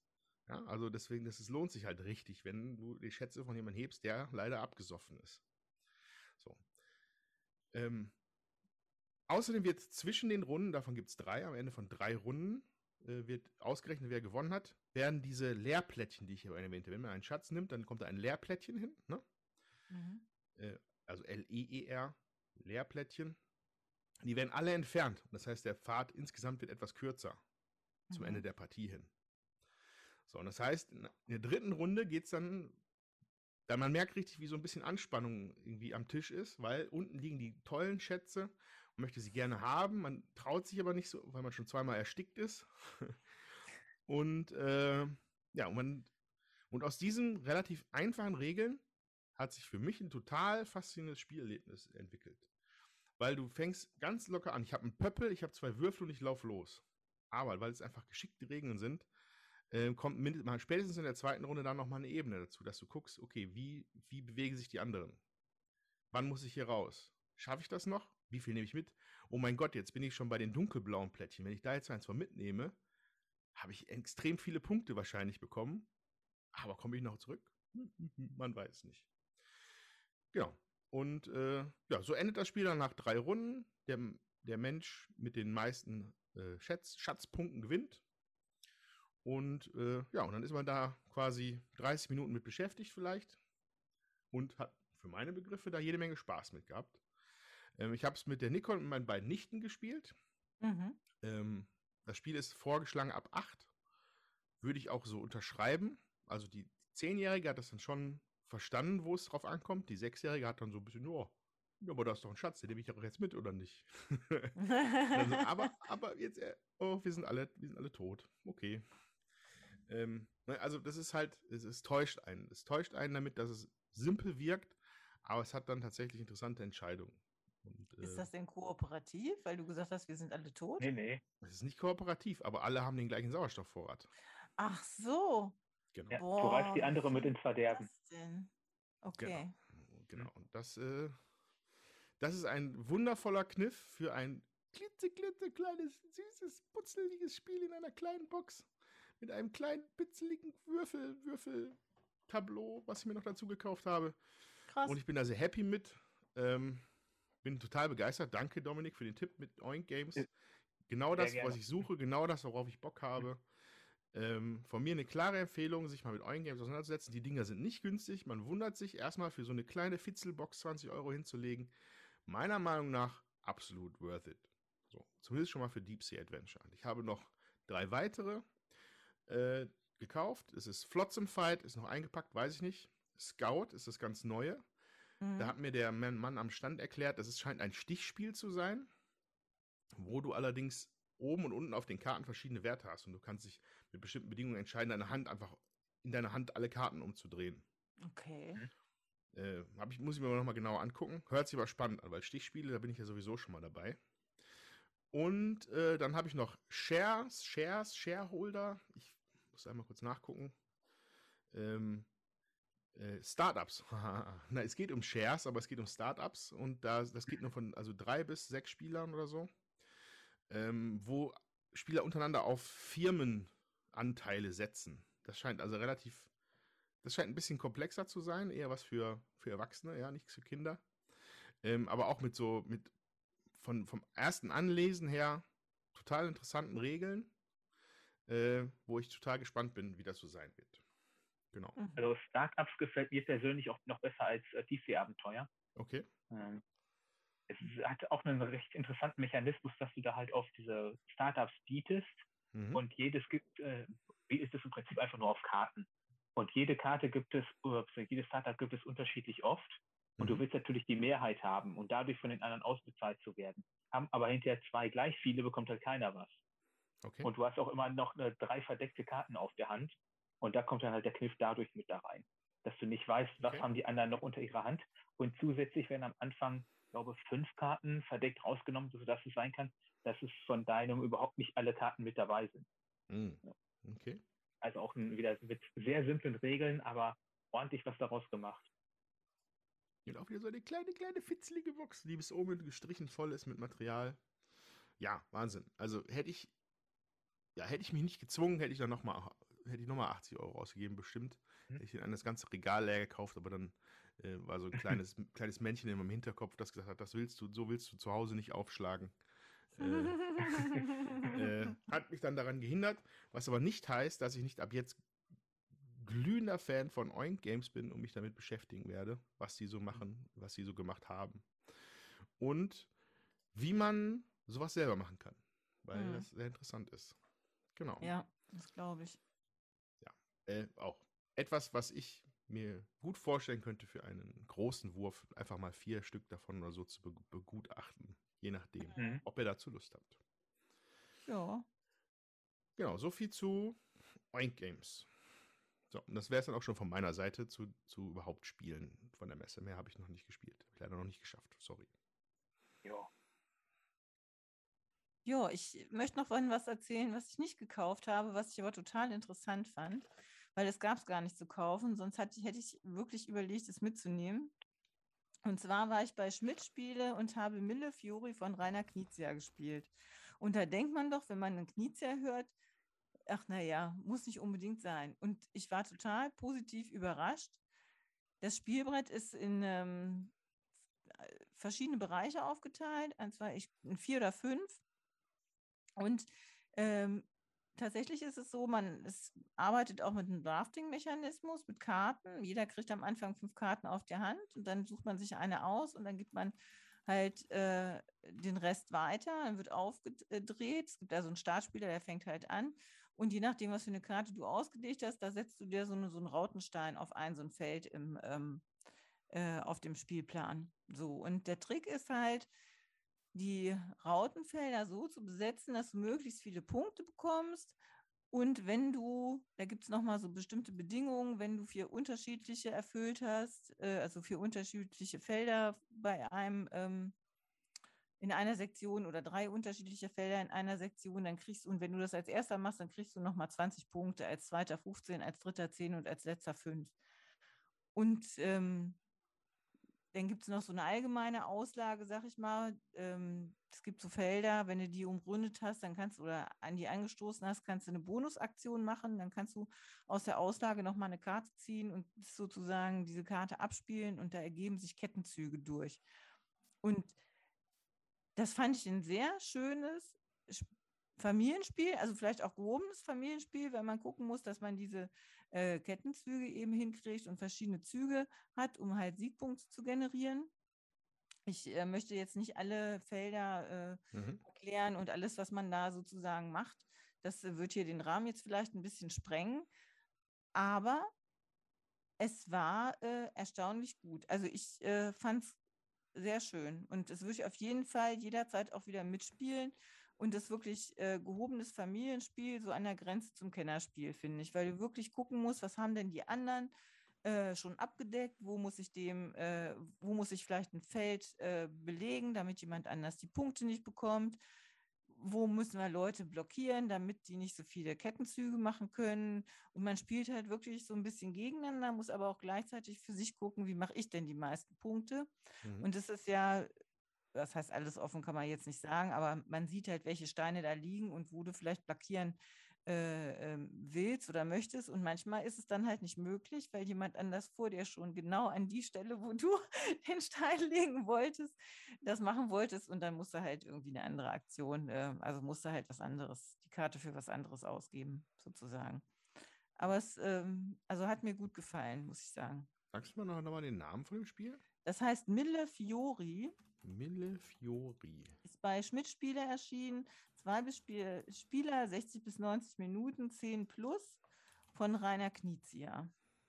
Mille Fiori. Finde ich gar nicht. Also, da habe ich im Vorfeld auch nur mal kurz gehört, dass das erschienen ist, aber das, was ich jetzt nach der Messe davon gehört habe, war auch nur positiv. Ja, also es ist wirklich so, man denkt sich da erstmal gar nichts dabei und denkt so, naja, so normales Familienspiel, aber es ist schon gehoben und an der Grenze zum Kenner, finde ich. Und ähm, ja, das hat richtig Laune gemacht. Also mir hat das mhm. richtig viel Spaß gemacht. Und die Leute, mit denen ich da gesessen habe, ähm, die hätten das alle gleich gekauft, auch wenn es da gewesen wäre. Also die fanden mhm. das alle gut. Ja, das war okay. richtig cool. Mhm. Okay. Ja, mal noch anschauen. Also das, das lohnt sich auf jeden Fall, finde ich. Mhm. Ein echter Knizia. Ja. Ja, also der hat ja dieses Jahr auch hier Witchstone gemacht mit jemand anders noch zusammen. Mhm. Das hatte ich auch ausprobiert, jetzt nicht auf der Messe, sondern schon mal vorher. Das hat mich jetzt nicht so ähm, abgeholt, muss ich sagen. Es hat mhm. ähnlich Ketten, also hat mehr Kettenzüge noch, die man irgendwie machen kann. Aber mir war das irgendwie zu unübersichtlich und, und nicht so, interessant. Und das hat mich jetzt irgendwie mehr abgeholt. Kann aber vielleicht auch einfach an der Stimmung gelegen haben oder so. Es ist ja auch manchmal tagesformabhängig, was einem gefällt ja. und was einem nicht gefällt. So. Aber es gibt ja so viele Spieleauswahl, da muss einem ja auch nicht alles gefallen.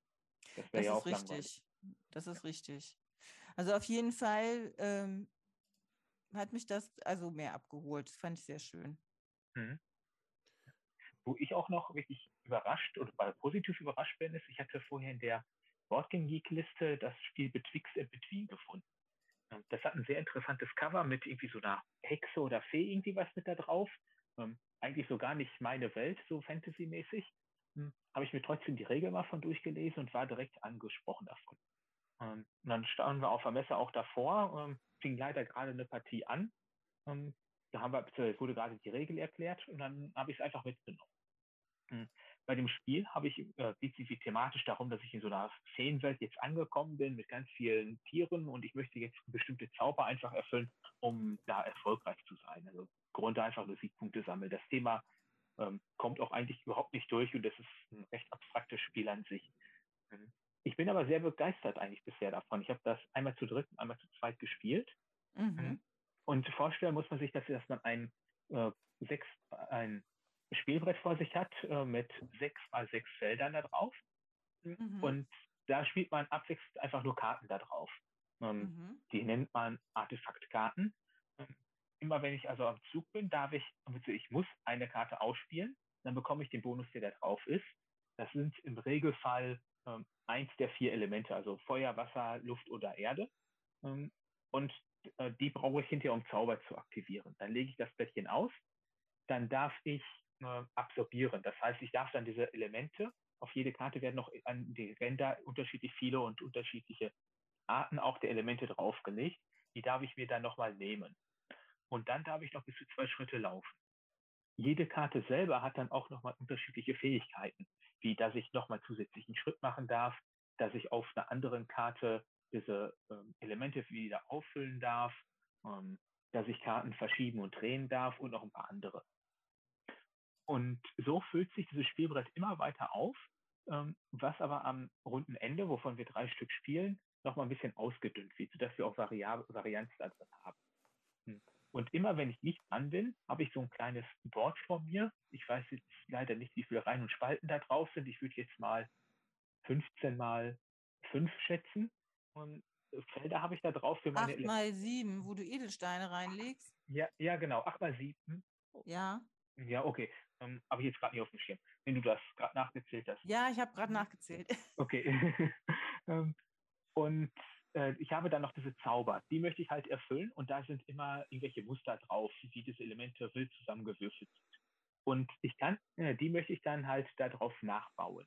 Und der Kniff dabei ist, dass ich für äh, zwei Zauber die Elemente wiederverwenden darf.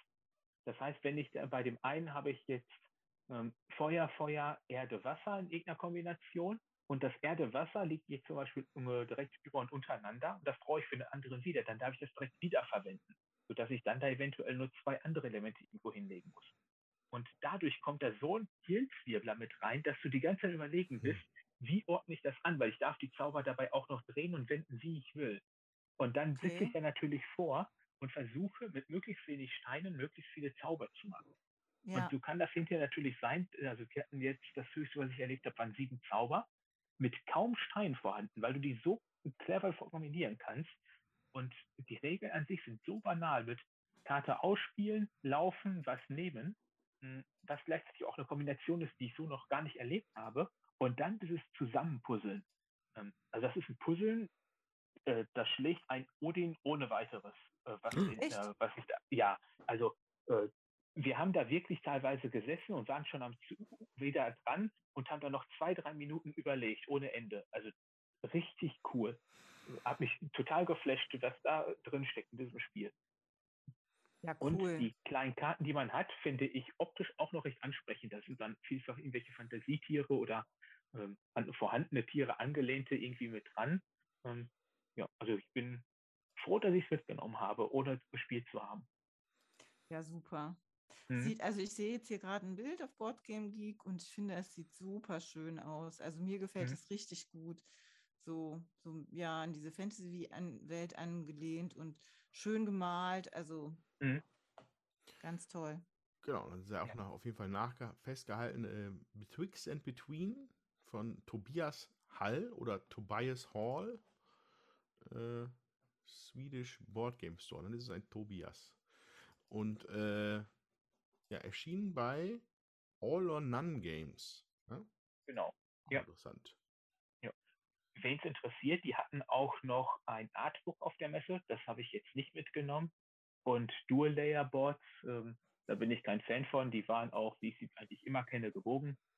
Die bieten bei diesem Spiel aber eigentlich auch kaum einen Mehrwert. Also mir sind jetzt meine Kristalle da auf dem dünnen Board nicht verrutscht. Ähm, ja, aber das muss ja jeder selber wissen. Also von mhm. mir auf jeden Fall eine klare Empfehlung äh, für dieses Spiel, wo ich bisher noch nichts von irgendwo gesehen, gelesen oder sonst was habe. Ja, das ist ja dieses Jahr auch erst rausgekommen, ne? Also. Ja, das war jetzt auch, glaube ich, wirklich eine Messe-Neuheit. Aber mhm. auch da, ich habe das in keiner Vorschau oder sonst was irgendwie gesehen. Das war wirklich einfach, ja. weil ich das Cover gesehen habe und einfach angeschaut habe. Sonst wäre ich da auch auf der Messe vorbeigelaufen. Ja, ja, wir sehen uns ja demnächst. Von daher freue ich mich, wenn du das mitbringst und ich das ausprobieren kann. Ja, klar, kann ich gerne mitbringen. Sehr schön. Ja, cool. Äh, ja, dann, was hast du noch was auf der Liste, Jutta? Ja, ich habe, ähm, ich habe eine Runde äh, Golem ausprobiert mit Brigitte. Das hm. ist ja das neue Spiel von Cranio Creations, was auch ähm, so ein Murmelhaus, sag ich mal, hat, wo man die Murmeln reinschmeißt und dementsprechend, welche Farbe die haben und wo die landen oder so, macht man eine Aktion. Ich muss sagen, ich habe dazu nur eine Runde gespielt und ähm, man hat also dieses Murmelhaus, dann hat man ein Hauptboard, auf dem die Golems äh, sich bewegen und auch Schüler bewegen sich da und äh, die Schüler sollten auf der gleichen Höhe wie die Golems sein, sonst gibt es eine Strafe. Und man hat noch ein Zusatzboard vor sich selber liegen, wo man Plättchen umdrehen kann, Karten anlegen kann, ähm, was hochschieben kann, um besser zu werden. Also ein sehr verzahntes, sehr komplexes Spiel, wo ich, was mir aber auch extrem gut gefallen hat. Also ein sehr komplexer Euro ähm, von Flaminia Brasini, Virginio Gili und Simone Luciani. 14 plus, 90 bis 120 Minuten und ich würde schon sagen, das ist ein Expertenspiel. So mehr kann ich da leider jetzt gar noch nicht zu sagen, weil wir wirklich nur eine Runde angespielt haben. Aber da war auch Brigitte direkt angefixt und hat es gekauft. Mhm. Und äh, ja, ich glaube, wenn man so Spiele mag, die äh, ähm, extrem kopflastig, sage ich jetzt mal, sind und äh, äh, das Gehirn äh, zum Glühen bringen, dann ist das auch so eins und dann äh, wird man sich darüber freuen. Also ich würde mich freuen, ähm, das gab es jetzt ja nur auf Englisch und Italienisch und ich hoffe, dass es das äh, bei einem anderen Verlag eben dann auch nächstes Jahr auf Deutsch gibt und dann äh, mal gucken, ob wir dann auch zuschlagen werden oder nicht. Aber das hat sich gut angefühlt und ähm, wenn jemand solche Spiele mag, dann finde ich das auch großartig. Kann er auch, glaube ich, nichts verkehrt machen. Also ich gehe davon aus, dass das auf Deutsch kommen wird. Gerade durch den Simone Luciani dabei, das ist ja schon so ein Zugpferd mittlerweile. Ja. Das ist ich habe auch gehört, dass Feuerland, oder? Ja. Bitte? Wasserkraft, ne? Ja, ja. genau. Ja. Ähm, Feuerland ist wohl schon in Gesprächen mit denen, aber mehr haben sie auch nicht gesagt, weder ob es jetzt kommt oder nicht, nur dass sie in Gesprächen sind. Mhm. Ja, wahnsinnig finsteres Cover, muss ich sagen. So mhm. ja. eine, eine fiese Golem-Maske, eine Grimasse auf schwarzem Grund und bezieht sich wohl auch äh, äh, hintergrundtechnisch auf die Legende vom Golem in Prag, ja? Ja, genau. Ja, genau, man spielt auch in Prag. So, äh, ja, es hat ein, ein Weight-Rating bei Board Geek von 3,92. Das heißt, das wow. kann ich, das ist auch, ja, es ist mhm. wirklich schwer verdaulich. Ja, da muss wirklich überlegen, wo, wo lege ich die Karte hin, was mache ich jetzt als erstes, will ich dahin, will ich dahin. Wenn der äh, Golem vor dem Studenten ab da äh, auf der Leiste ist, dann musst du halt noch Wissen abgeben. Wissen brauchst du aber auch, um Karten zu kaufen. Und ja, das ist sehr schön verzahnt auf jeden Fall und äh, keine mhm. leichte Kost. Ja. Hört sich nach einem Spiel für mich an. Ja, ne? ja. ja, muss ja. ich sagen. Ja, ich schmunzel ja irgendwie über eine 3,9 mittlerweile. Oh mein Gott, Dominik, ich krieg Angst. Ja, allerdings, ich, also es ist ja nicht nur, es ist ja nicht nur angeben, wenn ich mich an äh, Gaia Project erinnere, wo einfach mal locker an die Wand gespielt worden sind. Das war schon, das war schon bitter. Ja, aber das ist ja halt ähm, ab einer gewissen äh, Komplexität der Spiele, wenn du da das zum ersten Mal spielst gegen jemanden, der es kennt, ich glaube, da ist das halt üblich. Ja, und das ist auch, man gewöhnt sich ja auch an gewisse Komplexitätsgrade, ne?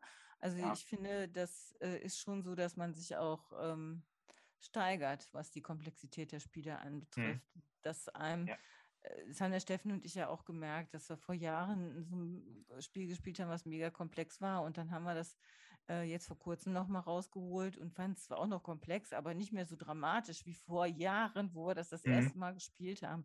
Und da merkst du schon äh, deutliche Unterschiede oder Sachen, wo, ähm, ja, wo man jetzt sagt, das ist äh, Kennerniveau oder oberes, ähm, also ähm, gehobenes Familienspiel, unteres Kennerniveau das spielt man dann halt auch einfach äh, flock, locker flockig runter. Das heißt noch nicht, mhm. dass man das gewinnt, aber es ist nicht so, dass man da sitzt und überlegen muss, äh, oh mein Gott, was mache ich denn jetzt? Äh, ne? so, also das habe ich, hab ich sowieso nie, wenn ich ein Spiel zum mhm. ersten Mal spiele, weil es mir darum geht, erstmal auch die Mechaniken kennenzulernen und zu gucken, wie läuft denn das. Aber ähm, man ist nicht so total angestrengt. Ja, ja, ich weiß doch, als ich vor vier Jahren ins Hobby wieder eingestiegen bin, hatte ich so ein bisschen geschaut, dann bin ich irgendwann über ein Fest für Odin gestolpert. Da habe ich mir gedacht, wer spielt denn solche bekloppten, äh, komplexen Spiele? Das tut man sich doch nicht ich? an. Ja, mittlerweile als einziger. Als ja. ja. Was hattet ihr denn sonst noch so Besonderes auf der Spiele gesehen? Also gesehen äh, habe ich hier und auch noch ausprobiert und zwar Starfighters Rapid Fire. Das ist ein Kickstarter. Hört sich jetzt nicht so an wie Juttas normale Spiele. Genau, das hat, wollte Brigitte, hatte das gesehen, hat das ausprobiert und äh, hatte gesagt, das ist ganz witzig. Daraufhin sind wir da äh, nochmal hin.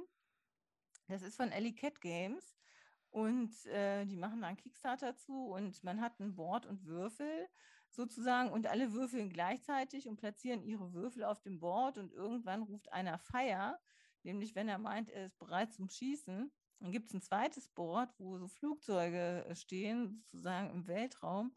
Und dann ähm, gibt es Würfel, die Bewegung zulassen, also geradeaus oder eben eine Drehung. Und dann gibt es Würfel, die einen Schuss zulassen, sozusagen. Und dann ähm, kann man sich halt erst bewegen und dann kann man halt schießen. Und wenn halt Feier gesagt wird, wird das Würfeln halt sozusagen in dem Moment eingefroren. Ne? Und dann geht es halt irgendwie weiter. Zu zweit war das jetzt relativ unspektakulär, weil man natürlich äh, sich nur gegenseitig angegriffen hat. Das geht aber auch zu viert. Und ich glaube, dann wird das schon sehr chaotisch. Mhm. So. Ähm, ja, ich weiß nicht, ob ich das empfehlen kann, sage ich jetzt mal, wenn man auf sowas abfährt. Äh, dann ist das bestimmt witzig. Also es wäre nichts, was ich becken würde, sage ich jetzt mal, weil ähm, ähm, ja, das ist halt mal lustig, aber ich, ich weiß halt nicht, wie, wie der Wiederspielreiz bei uns zu Hause hier wäre. Aber mhm. ich fand es einfach total witzig, war auch witzig zu spielen. Also es ja. war, äh, ja, hat schon auch Spaß gemacht. Ne? Es ist halt mehr mhm. so, so ein Party-Ding, ne? weil dann irgendwie denkst, es ist keine, also nicht großartig äh, denken beim Spielen, Hauptsache erstmal würfeln. so. Und das war lustig. Ein Spiel für Würfelwerfer. Ja, genau. genau so. Wir haben am Freitag noch das Ghost Adventure ausprobiert.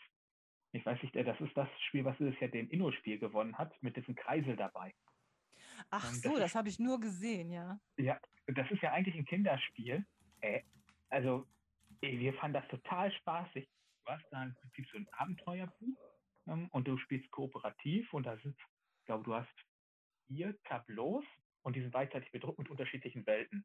Und da haben die auch noch unterschiedliche äh, Ebenen da drin, also quasi ähm, Dual- oder Triple-Layer äh, bestückt ist das Ganze. Und dann hast du halt in deinem Abenteuerbuch immer auf dieser Ebene musst du, also hier im, dem, ähm, in der Wasserwelt musst du jetzt Treibholz einsammeln. Im Wald musst du den Pilz einsammeln und so weiter geht das. Und dann musst du halt auf deinem Startfeld einfach nur eben deinen Kreisel starten. Und da musst du dein Brett so hin und her bewegen, dass du die Sachen einsammelst. Und wenn du das bei dir eingesammelt hast, musst du das an den nächsten übergeben. Und während der Kreise weiterdreht, muss der die nächsten Sachen einsammeln. Und so gibst du das dann immer weiter. Und in der anspruchsvolleren Ebenen kommt es dann hinzu, dass du dann deinen Kreisel auf eine Ebene höher bekommen musst. Das heißt, du musst dein ganzes Brett einmal hochwerfen, dass der Kreisel hochspringt und musst dann da Sachen wieder einsammeln. Und das Hochspringen darfst du nur an bestimmten Stellen machen. Das hat so viel Spaß gemacht, total witzig. Ähm, da habe ich auch am Anfang gedacht, naja, was ist denn das für ein doofes Spiel? Ja, und dann stehst du da zu dritt als Erwachsene und hast mega Spaß daran und bist kurz davor, das Spiel zu kaufen, weil du richtig Krebs dran gefunden hast. Das erinnert mich ein bisschen an unseren Podcast. Vor langer, langer Zeit hatten wir ihn mal aufgenommen. Wir nannten ihn Fummelige Spiele. Ja. Es hört, sich, es hört sich an, als ob dieses Spiel dazugehören würde, Ghost Ja, Adventure. Mhm. Aber Ja. es sieht eigentlich, aber es ist aber schön farbenfroh gemacht. Das sieht, also, was mir Ja, anschaue. Also es ist echt schick gemacht und äh, wie gesagt, total spaßig. Also ähm, wer äh, Kinder hat, äh, für die kann ich, das kann ich halt uneinge un, äh, eingeschränkt empfehlen. Also ich glaube nicht, dass da irgendwelche Kinder keinen großen Spaß dran haben. Hattet ihr den Wonderbook gesehen? Also ja, das, haben wir das auch mal angeschaut. Mhm. Habt ihr äh, ausprobiert auch? Nee, aber mit denen ich da war, die haben das auf jeden Fall mitgenommen. Die haben uns das nur erklären lassen, worum es geht. Ähm, und das war halt am Donnerstagmorgen recht früh. Und da haben die gesagt, ja, wir haben insgesamt 100 Exemplare da. Da sind schon viele von weg. Dann haben die das direkt mitgenommen. Okay. Ja. Also ich hatte angespielt mit zwei Leuten, die ich auch nicht kannte. Ähm, und das hat schon so ein bisschen, einen, äh, ja, wie soll ich sagen, du spielst gemeinsam ja und äh, Mhm. Man muss sich halt eben absprechen und da ist ja die Gefahr immer da, dass einer bestimmt, das machen wir und die anderen sagen ja oder Mhm. nein. Das ist schon da auch, sag ich mal, gegeben. So, ähm, weil man ja eben zusammenspielen muss. Man kann es natürlich auch anders spielen und sagen, okay, wir haben das Ziel, wir wollen zusammen gewinnen. Was würdest du denn machen wollen mit deiner Figur? Das fände ich persönlich dann äh, angenehmer und besser, ne? anstatt dann einer sagt, du gehst dahin, du gehst dahin. Hat mich jetzt nicht großartig gestört. Ich wollte ja einfach nur wissen, wie es geht. Mhm. Du hast halt einen Held, äh, den du dazu sagen steuerst. Und äh, es kommen eben auch Monster, gegen die du dich wehren musst. Und die erscheinen halt auch relativ äh, häufig und zeitnah, sag ich jetzt mal.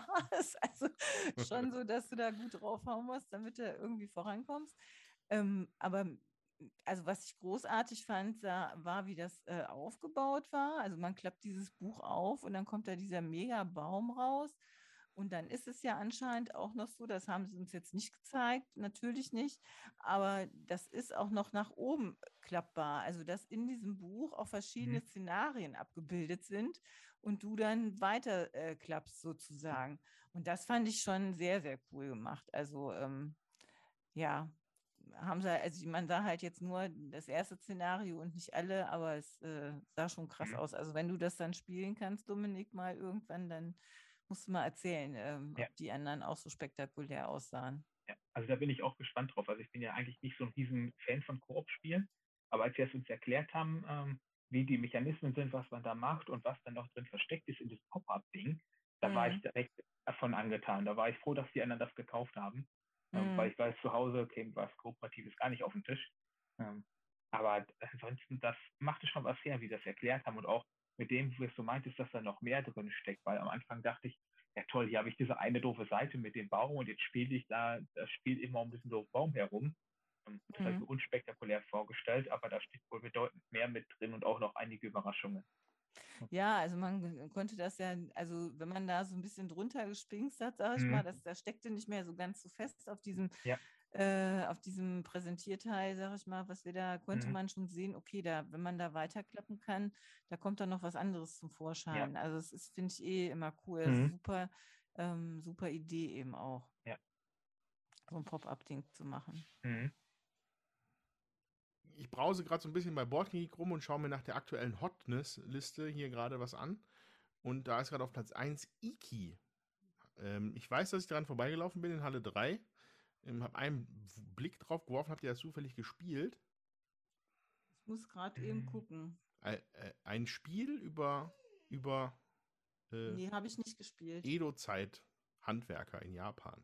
Nee, habe ich nicht gespielt. Nee, habe ich auch nicht gesehen. Nee, Scheint aber Also- auch nicht neu zu sein. Da steht jetzt 2015 mit bei, ne? Ja, ich tippe mal, dass das jetzt deutsch neu ist, würde ich jetzt mal tippen. Oder Ja. halt Englisch oder was? Englisch French Edition war 2021, ja. Sagt Also mir gar nicht. Nee, mir auch nicht. Was ich so krass fand, war, ich habe nach der Messe mir diese ähm, von Spiel doch mal diese Spielzusammenfassung äh, angeschaut und die haben dann Mhm. etliche Spiele vorgestellt und dann ist mir aufgefallen, was ich alles gar nicht gesehen habe, obwohl ich zwei Tage da rumgelaufen bin und die Mhm. Messe jetzt nicht so groß war wie sonst und trotzdem habe ich ganz viel nicht gesehen. Fand ich auch interessant. So. Ja, das ist immer der, der, ähm, ja, dieser, dieser Berg an Spiele, die es alle wert gewesen wären, sie zu besprechen, aber wo man einfach irgendwie ja. man ja dann auch nur zwei Hände hat und zwei äh, Beine, mit denen man über die Messe läuft und einen Popo, auf dem man sitzt, wenn man das spielt. Mhm. Ja, zwei Augen hat man aber, ne? Zwei Augen, und zwei, also und Ohren auf ja. jeden Fall auch. Also man sieht vielleicht manchmal doch mehr, aber ja, dann hat man sich halt vorinformiert und will da gucken, hat sich verabredet mit wem, guckt mhm. da halt nochmal. Und ähm, ja, also ich hatte jedenfalls Glück. Also ich habe äh, diese Messe viel gespielt und mir viel angucken können, muss ich wirklich sagen, ja. weil einfach auch echt viel Platz war. Auch wenn ich jetzt hier nicht alles ähm, erzähle, sage ich jetzt mal. Mhm. Jo, okay. Äh, Dominik, du hast, glaube ich, noch eins, oder? Ja, genau. Gutenberg hatte mir noch gut gefallen. Das hatte ich ja eben kurz angedeutet, dass das ja jetzt der Kleinanzeigen zu mir doch, doch geschossen ist. Ja, genau. Mhm. Ja, wie der Name schon vermuten lässt, geht es um den Herrn Gutenberg, der den Buchdruck erfunden hat. Und jeder möchte seine eigene Druckmaschine ordentlich ans Laufen bringen und möglichst viele Aufträge erfüllen. Ähm, geht jetzt im Prinzip thematisch ähm, mechanisch so, dass man immer, wenn ich es richtig in Erinnerung habe, fünf Aktionen hat und man hat ein ähm, Board vor sich liegen mit einem Sichtschirm erstmal, wo dann unterschiedliche, beziehungsweise fünf Aktionen abgebildet sind und ich habe, je nachdem in welcher Reihenfolge ich bin, zwischen sieben und zehn Würfeln. Und die darf ich dann beliebig auf den Aktionen aufteilen. Und diejenige, die mir am wichtigsten ist, da sollte ich mehr Würfel setzen. Und wenn das alle eingesetzt haben, wird der Sichtschirm einfach gelüftet und dann wird Aktion für Aktion geguckt, wer hat denn am meisten Würfel da liegen und darf die Aktion zuerst durchführen. Also das ist mit so einem kleinen Beat-Mechanismus verbunden. Und da kann ich dann halt direkt gucken, okay, wo möchte ich jetzt natürlich in dieser Runde mehr Wert drauf legen? Möchte ich neue Aufträge haben? Möchte ich äh, die Buchstaben mir dafür überhaupt besorgen, damit ich es drucken kann? Brauche ich neue Farben, damit ich überhaupt die gewünschte Farbe äh, mit bedrucken kann? Und dann gibt es noch äh, drei Zahnradplätze, die kann ich mir mitbelegen. Und da darf ich immer, die sind äh, gedrittelt, jedes Zahnrad. Da sind dann entweder Boni drauf, dass wenn ich jetzt zum Beispiel einen Auftrag erfülle mit einem I, dass ich, sagen wir mal, zwei Punkte mehr bekomme für jedes I. Hm, oder dass ich halt ähm, irgendwelche Sachen stärker ausführen darf. Und die Zahnräder greifen auch richtig ineinander und nach jeder Runde werden die um ein Drittel weiter gedreht sodass, wenn ich das oberste drehe, die anderen beiden sich mitdrehen. Und da darf ich mir dann die dementsprechend zusammenpuzzeln, wie ich möchte. Ich darf die auch einmal rausnehmen und wieder neu reinsetzen, wenn ich gerade eine Aktion äh, lieber machen möchte als eine andere. Und das ist auch, würde ich sagen, im unteren Kennerniveau angesiedelt, das Spiel. Und macht optisch aber sehr viel her, weil es diese Buchstaben, die man so aus der Buchpresse sich so, sich so vorstellt, die Letter, sind wirklich aus Echtholz, wo die einzelnen Buchstaben eingefräst sind. Ach, wie cool. Ja, das ist richtig genial. Und das bei einem Preis von 50 Euro. Da war ich echt überwältigt von. Das hätte ich niemals erwartet. Ähm, weil das ist, stelle ich mir total aufwendig vorherzustellen. Das muss im Prinzip jedes einzelne gefräst werden, jeder Buchstabe. Und da, keine Ahnung, das sind bestimmt 40 Stück, äh, Stück von mit dabei oder noch mehr.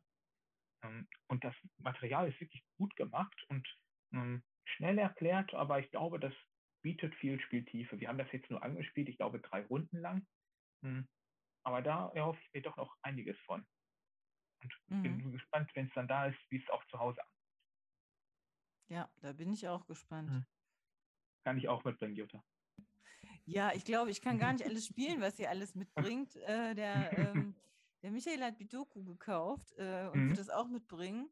Ja. Ähm, und äh, ja, noch ein paar Sachen, die ich äh, auch gerne spielen will. Arche Nova hat er auch, wird er auch mhm. mitbringen. Mhm.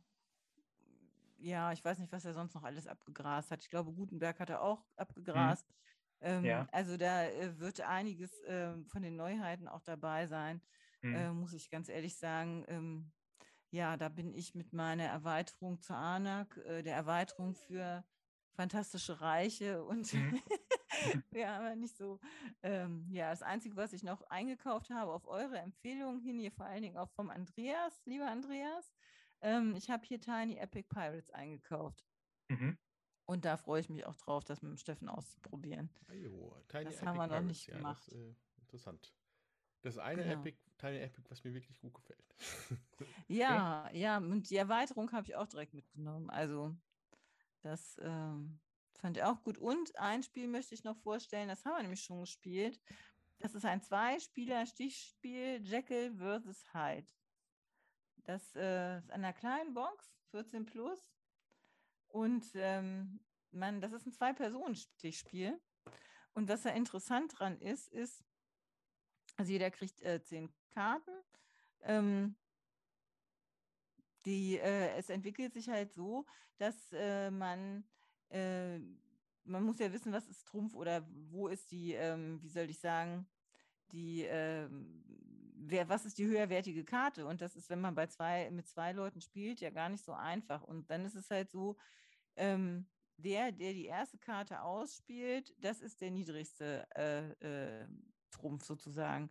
Ja, der die zweite Kartfarbe ausspielt, das ist der, die zweite, äh, der mittlere und wer die, dann bleibt ja eine Kartenfarbe übrig. Es gibt nämlich nur lila, rot und grün. Das ist dann sozusagen ähm, die, der stärkste Trumpf. Ja, also so von unten nach oben wird das abgelegt. Und man versucht halt den ähm, Jekyll, äh, der halt versucht, den auf seine Seite zu bringen. Und das macht man, indem man halt äh, möglichst hohe unterschiedliche Stichzahl die beiden Akteure haben. Ja, also wenn der Jekyll 10 oder 7 hat und der andere hat äh, drei, dann wird das mit, äh, voneinander abgezogen und der äh, Dr. Jekyll muss trotzdem vier Felder vorlaufen, sodass man versucht halt möglichst, ähm, also der, Jack, der äh, Jekyll versucht halt möglichst, ähm, dass man dass die Kontrahenten gleich viele Stiche haben und äh, man der andere als Hyde versucht halt, dass möglichst viel Differenz dazwischen liegt. So, damit er dann halt auf die dunkle Seite gezogen wird. Mhm. Und das spielt sich richtig interessant. Die ähm, Farbenmarker haben halt auch alle noch, ähm, noch ein, ähm, wie soll ich sagen, eine Aktion sozusagen. Es gibt nämlich auch Trankkarten. Und wenn man eine Trankkarte spielt, dann äh, und darauf eine Farbe gespielt wird, dann passiert eben äh, das auch, was auf diesem Dingens also abgebildet ist, sozusagen. Entweder muss man dem anderen einen Stich geben oder äh, äh beziehungsweise kann der sich einen nehmen, der äh, äh, oder man kann die Wertigkeit der Stichfarben neu regeln. Und das dritte habe ich jetzt vergessen aber es ist echt, also es ist total cool gemacht. Also es macht äh, mega Laune. Wir haben ja hier schon zwei Abende das auch gespielt und äh, es ist schon tricky. Also kann man gut überlegen. Das ist auch wirklich äh, clever gemacht. Das habt ihr jetzt auch neu auf der Messe geholt? Ja, das hat der Steffen mhm. eingekauft. Wir okay. haben uns ja nicht äh, gesehen beim Einkaufen, mhm. sage ich jetzt mal, weil wir getrennt äh, darüber sind. Äh, Steffen ja auch viel gearbeitet hat und ähm, ja, da hat er das einfach eingekauft und mitgebracht und das konnten wir jetzt schon spielen. Mhm.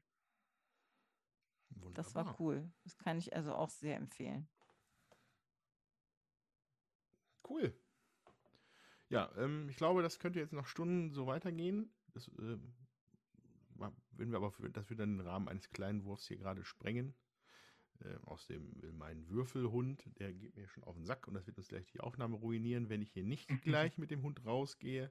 Alles klar. Ähm, deswegen, äh, ja, ähm, sage ich erstmal äh, danke Jutta und danke Dominik für eure äh, Einsichten in die Messe, die mir ja leider verwehrt geblieben sind. Und äh, ja, und ich hoffe, dass euch da draußen das gut gefallen hat. Ich hoffe, dass ihr auch auf der Messe wart, euch da äh, ordentlich eingedeckt habt und mit neuen Spielen habt ihn auseinandersetzen können. Und äh, ja. Und ja, schreibt uns. Genau. Schreibt uns Kommentare. Was hat euch am besten gefallen? Was sollten wir uns unbedingt noch im Nach der nächsten Messe jetzt anschauen? Was sind eure Empfehlungen? Ich freue mich da auch von euch was zu hören. Genau. Und wenn ihr, äh, äh, ja, wenn ihr eventuell beim Podcast-Anbieter eurer Wahl äh, ein nettes Review und fünf Sterne abgeben könntet für uns. Da würden wir uns sehr freuen, um noch mehr so gute ZuhörerInnen wie euch zu bekommen. Kurzer Hinweis noch zum Thema Podcast. Ähm, seit den letzten zwei Episoden sind wir in so einer Transitphase zwischen zwei Podcast-Anbietern. Ähm, ja, ich hoffe, dass ihr das alles noch so bekommt, wie ihr das wollt. Falls ihr irgendwelche Probleme habt oder euch das auffällt, schreibt uns auch gerne. Wir sind immer zu erreichen bei Twitter oder unter unserer E-Mail-Adresse würfelwerferpodcast.gmail.com mit UE. Und äh, ja, seht es uns nach. Auch diese Aufnahme wird sich nicht so anhören wie unsere normalen großen Würfe. äh, weil wir es natürlich hier über Internet gemacht haben. Und der Dominik in einer Blechdose sitzt. genau. Und äh, na, äh, genau, aber genau, wir wollten das trotzdem, wir hatten Redebedarf. Deswegen wollten wir da ein bisschen drüber quatschen. In diesem Sinne wünsche ich euch dann noch einen schönen Resttag, Restabend oder was auch immer ihr gerade macht. Und wir hören uns dann alsbald wieder beim nächsten großen Wurf. Und bis dahin sagen wir Tschüss. Tschüss.